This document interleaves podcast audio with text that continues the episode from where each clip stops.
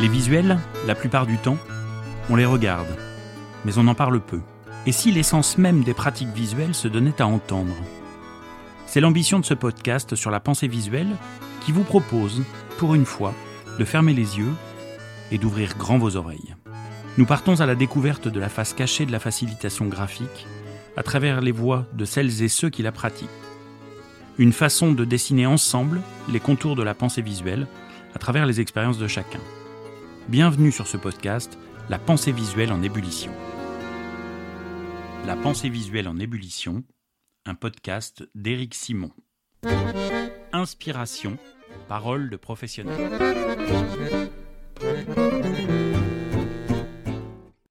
Dans ce podcast La pensée visuelle en ébullition, on aime bien aller voir ce qui se passe aussi à l'étranger. Lors de la première saison, nous avons entendu le témoignage de Lucie Deveau qui était euh, au Québec. Et cette fois-ci, on va entendre le témoignage de Claire Solinger. Bonjour Claire.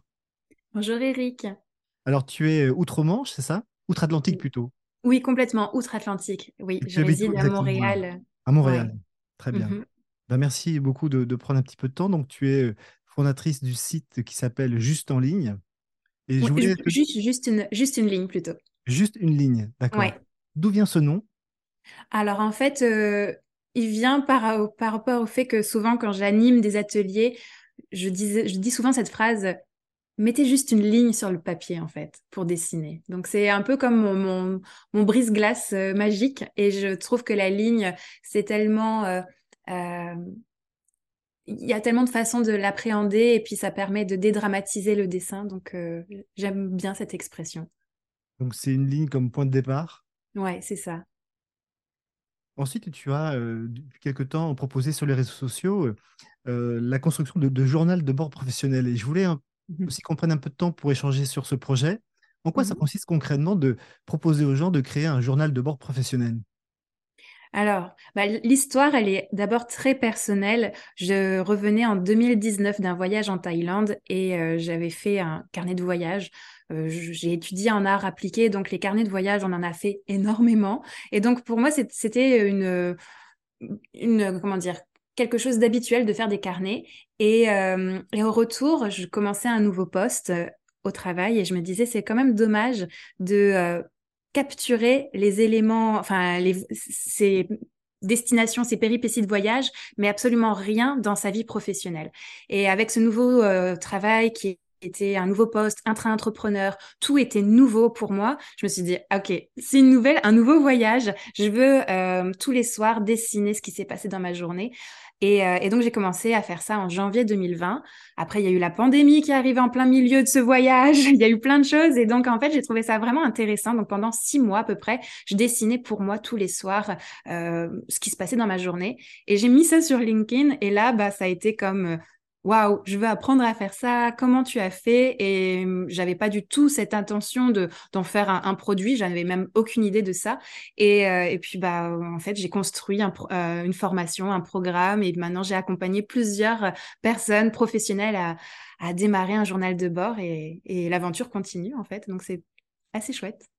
Et donc concrètement, on prend un carnet et on commence par faire une ligne et puis raconter ce qu'on a fait dans la journée, c'est ça?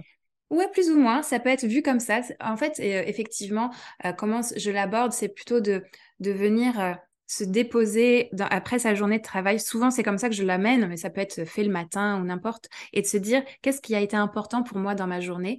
Et au lieu de noter des, checklists, etc., mais de le mettre en visuel, ça a vraiment un effet miroir et c'est vraiment quelque chose un peu de de l'ordre de la méditation, on pourrait dire ça, mais ça va encore plus loin que ça. À force de faire ces pages, on se rend compte que, oh, il y a des choses qui changent dans notre quotidien, on rencontre des nouvelles personnes, les projets évoluent.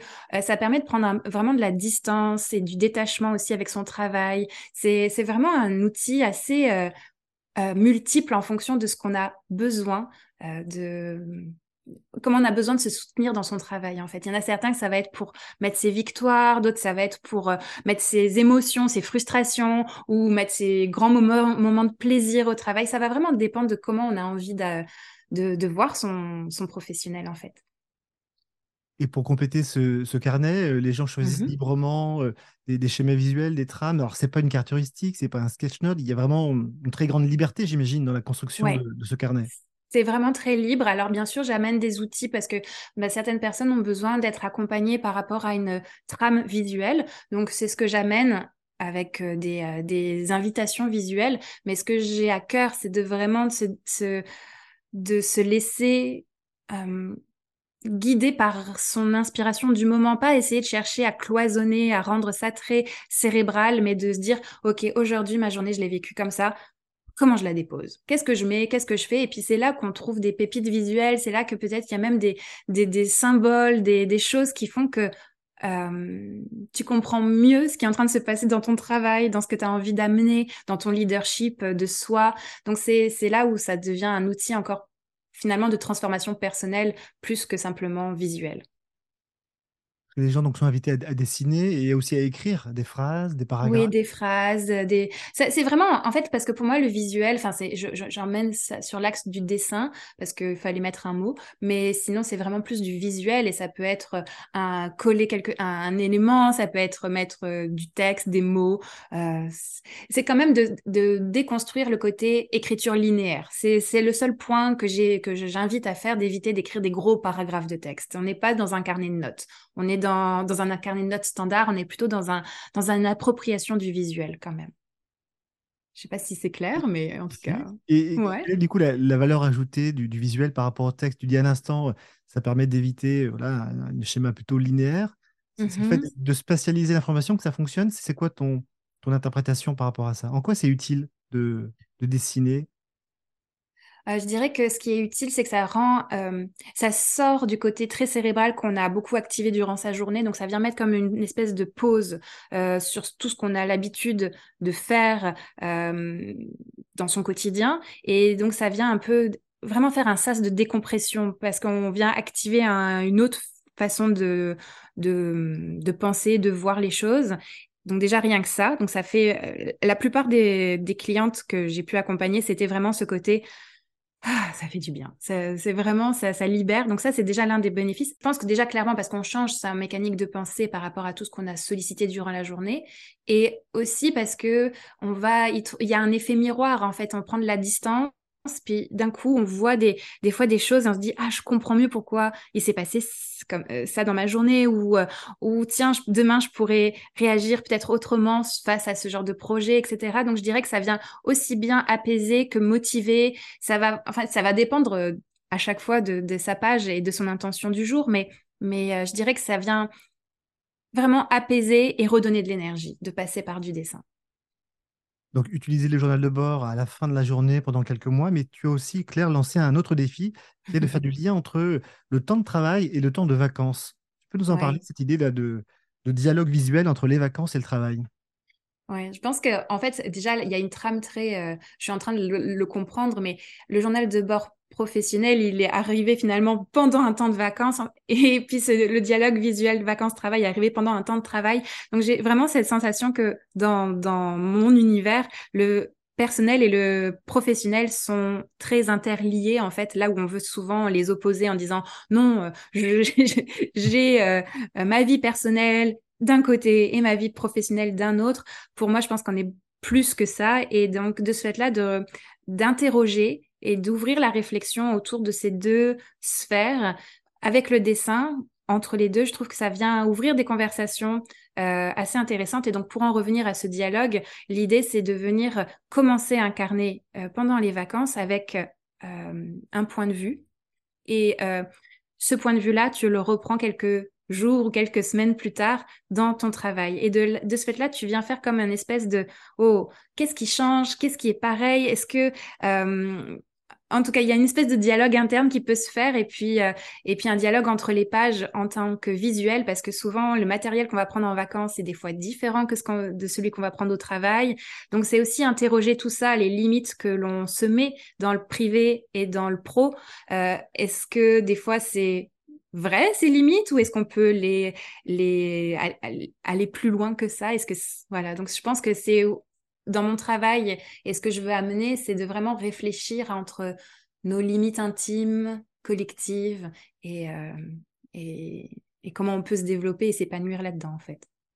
Et concernant l'organisation de ce carnet, euh, qu'est-ce que tu mmh proposes? C'est par exemple de définir, mettons, une vingtaine de pages sur le temps de vacances et après de continuer sur le temps de travail? Ou est-ce que, est que, par exemple, c'est plutôt la page de gauche, les vacances, et la page de droite, le travail? Comment tu prévois l'organisation de ce carnet?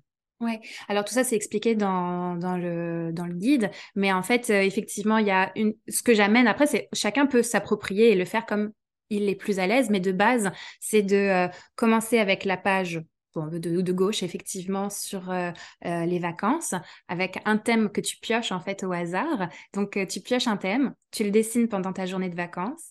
Après, tu laisses, tu continues tes vacances. Si tu es plusieurs jours en vacances, tu peux faire plusieurs pages. Donc, toujours la page de droite, tu la laisses libre. Et à un moment donné, quand tu reviens dans un contexte professionnel, eh bien là, tu reprends le thème, mais tu le regardes avec ta, vision de, de ta journée de travail sans regarder celle que tu as fait pendant les vacances. Et donc justement, après, quand tu as les deux, la double page, eh bien là, c'est là où ça peut être assez intéressant de voir, ah tiens, euh, un moment paisible en vacances, ça ressemble à ça, un moment paisible au travail, ça ressemble à ça. Qu'est-ce que ça a à me dire? Qu'est-ce que ça peut, ça peut des fois, ça n'a pas besoin d'être des grandes réflexions philosophiques. Hein. Ça peut souvent être juste un, assez amusant ou assez euh, contradictoire ou même si ça se trouve très euh, très enfin, similaires. Donc, euh, donc voilà, c'est juste s'amuser en fait avec les points de vue et, les contextes. Ce qui est intéressant, Claire, dans ce que tu proposes, c'est d'utiliser la pensée visuelle non pas uniquement pour résumer de l'information qui vient de l'extérieur, mais c'est d'aider les gens à penser à soi et à voir comment on peut évoluer au fil des semaines, au fil des mois. C'est très intéressant ce que tu proposes. Euh, comment tu imagines les, perspectives pour la suite de ce travail dans, dans, les mois et années à venir? Tu as des projets? Oui, bah, bah, d'abord, c'est vrai que le journal de bord, il va continuer, il va prendre d'autres formes parce qu'avant, c'était vraiment beaucoup en cohorte. Le dialogue visuel, c'est un petit peu ma, petite, euh, ma petite folie de l'été qui est arrivée comme ça. Et donc, c'est un projet euh, qui peut-être va se relier au, journal de bord à un moment donné. J'en ai aucune idée. Il y a beaucoup d'intuition et de, et de, euh, dans mon travail, en fait. Donc, je peux pas savoir comment toutes les choses vont vraiment se moduler. Mais ce qui est certain, c'est que le journal de bord professionnel, je veux encore l'amener plus loin. Et aussi, euh, c'est ce qui est vraiment euh, ce que je, note en tout cas, c'est euh, toute la transformation que ça permet d'avoir après. Et c'est vraiment ce focus que je veux mettre en avant dans l'année 2023-2024, de comment tout ce que l'on vit dans nos journées peuvent nous aider et nous accompagner dans notre travail, dans, les, dans notre travail après en fait. Le après, comment on transforme ce que l'on dessine pour nous soutenir dans notre travail. Euh, je vais donner un exemple plus concret pour que ça soit plus euh, clair. Mais par exemple, moi, dans, dans mon carnet, j'ai souvent un symbole visuel qui revenait très très souvent. Et bien, ce symbole visuel est devenu un élément de mon branding personnel, par exemple. Donc, c'est comment comprendre avec les dessins que l'on met. Et c'est pour ça que je pars, je pars du principe qu'il faut une certaine liberté et pas une grille très structurée, mais de comment on peut comprendre certains détails visuels qui font partie de notre identité et euh, sur lesquels ben, on peut créer du lien avec les gens, on peut euh, euh, peut-être mieux communiquer ses offres de services, fédérer des, collaborateurs, etc. Donc voilà, donc c'est aussi comment s'approprier ses propres pages, les lire en fait. ça me fait penser aussi à un des témoignages de, Jeanne de Brianski qu'on avait pu entendre en saison 1, je crois que c'est l'épisode 3, où elle parlait justement du dessin intuitif. Comment aider mmh. les personnes à faire ressortir un dessin par rapport à l'émotion du moment, et non pas le dessin uniquement pour synthétiser de l'information extérieure? Exactement, j'y crois beaucoup à ça aussi. C'est en fait c'est vraiment un jeu de il y a de tout. Il y a on peut synthétiser, mais l'intuition peut aussi permettre d'amener euh, euh, bah, toute la part des, des, fois des symboles, des, interprétations. Puis des fois ça fait juste du bien d'être devant sa feuille et de se dire ok je, je me fais confiance, puis je vois ce que ça va donner. Alors, le titre du podcast, c'est La pensée visuelle en ébullition. Comment se mmh passe l'évolution de la pensée visuelle euh, au Québec, à Montréal? Tu as beaucoup de collègues autour de toi qui exploitent le visuel? Euh, Alors, pour être euh, honnête, je, connais beaucoup de gens qui sont dans la facilitation graphique, mais qui sont français. Donc, pas beaucoup des Québécois, ou enfin, dans le Québec, pas vraiment. J'en connais pas beaucoup. mais sinon, c'est vrai que je dirais que ça j'ai l'impression que c'est plus timide au Québec qu'en France. Donc, euh, mais ça, c'est mon interprétation et de ce que je peux voir. Toi, Claire, tu as une formation de designer, c'est ça? Tu étais, euh, tu as fait les arts appliqués, c'est ça? Oui, j'ai étudié en arts appliqués, donc c'est une formation que j'ai commencé à l'âge de 15 ans. Et, euh, et, donc après, je me suis spécialisée en graphisme, édition, publicité, après en web designer sur le web, etc. J'ai travaillé 10 ans en entreprise en tant que designer web. Puis en fait, c'est de là que j'ai senti que le dessin avait sa place parce que souvent je, gribouillais des, les concepts que je voulais faire après sur l'ordinateur et ça me permettait de mieux comprendre, de, partager des fois les, croquis que je faisais avec les équipes et je, je me rendais compte qu'on se qu'on ne se comprenait pas. Et alors, au fur et à mesure, j'ai commencé à amener de plus en plus le dessin dans les équipes et, voilà, jusqu'à créer après un vrai poste complètement sur mesure à l'intérieur d'une entreprise pour amener vraiment la, collaboration avec le dessin. Donc, c'était, un parcours assez, euh, assez, assez, chouette quand même. Je suis contente de ça. Bien. Et qu'est-ce que tu réponds aux personnes qui se disent ben Moi, ton projet de, carnet m'intéresse beaucoup, mais je ne sais pas dessiner? J'imagine que c'est une question que tu entends souvent. Qu'est-ce que tu leur réponds? Euh, bah, je dis que le dessin, c'est bah, juste une ligne. Déjà, tu vas mettre une ligne sur ta page, ça va aller. Et puis, euh, je dédramatise un peu avec ça. Et puis sinon, euh, je, crois que j'essaye de dédramatiser avec le fait écrire, c'est déjà dessiner. Donc, simplement d'éviter de mettre des longues lignes de texte, en fait. Donc, déjà, juste de déconstruire ça et puis au fur et à mesure, déjà, juste la couleur, passer par la couleur, les formes euh, de base, euh, des cercles, des carrés, des genres de choses comme ça. Puis au frais, au fur et à mesure, eh bien,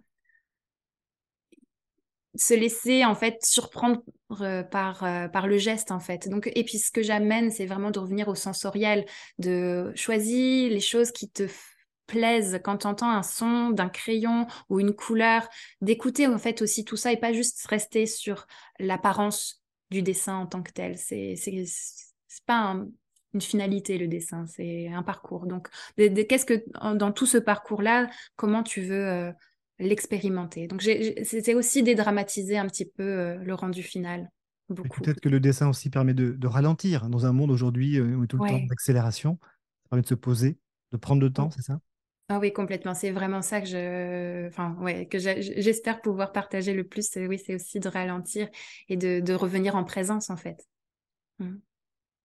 Bah, je te remercie beaucoup, Claire, d'avoir pris un petit peu de temps pour échanger. Est-ce que tu euh, aurais un message à partager pour euh, clôturer cette interview euh, que tu voudrais transmettre aux facilitateurs, formateurs, aux personnes intéressées par le visuel en France ou ailleurs?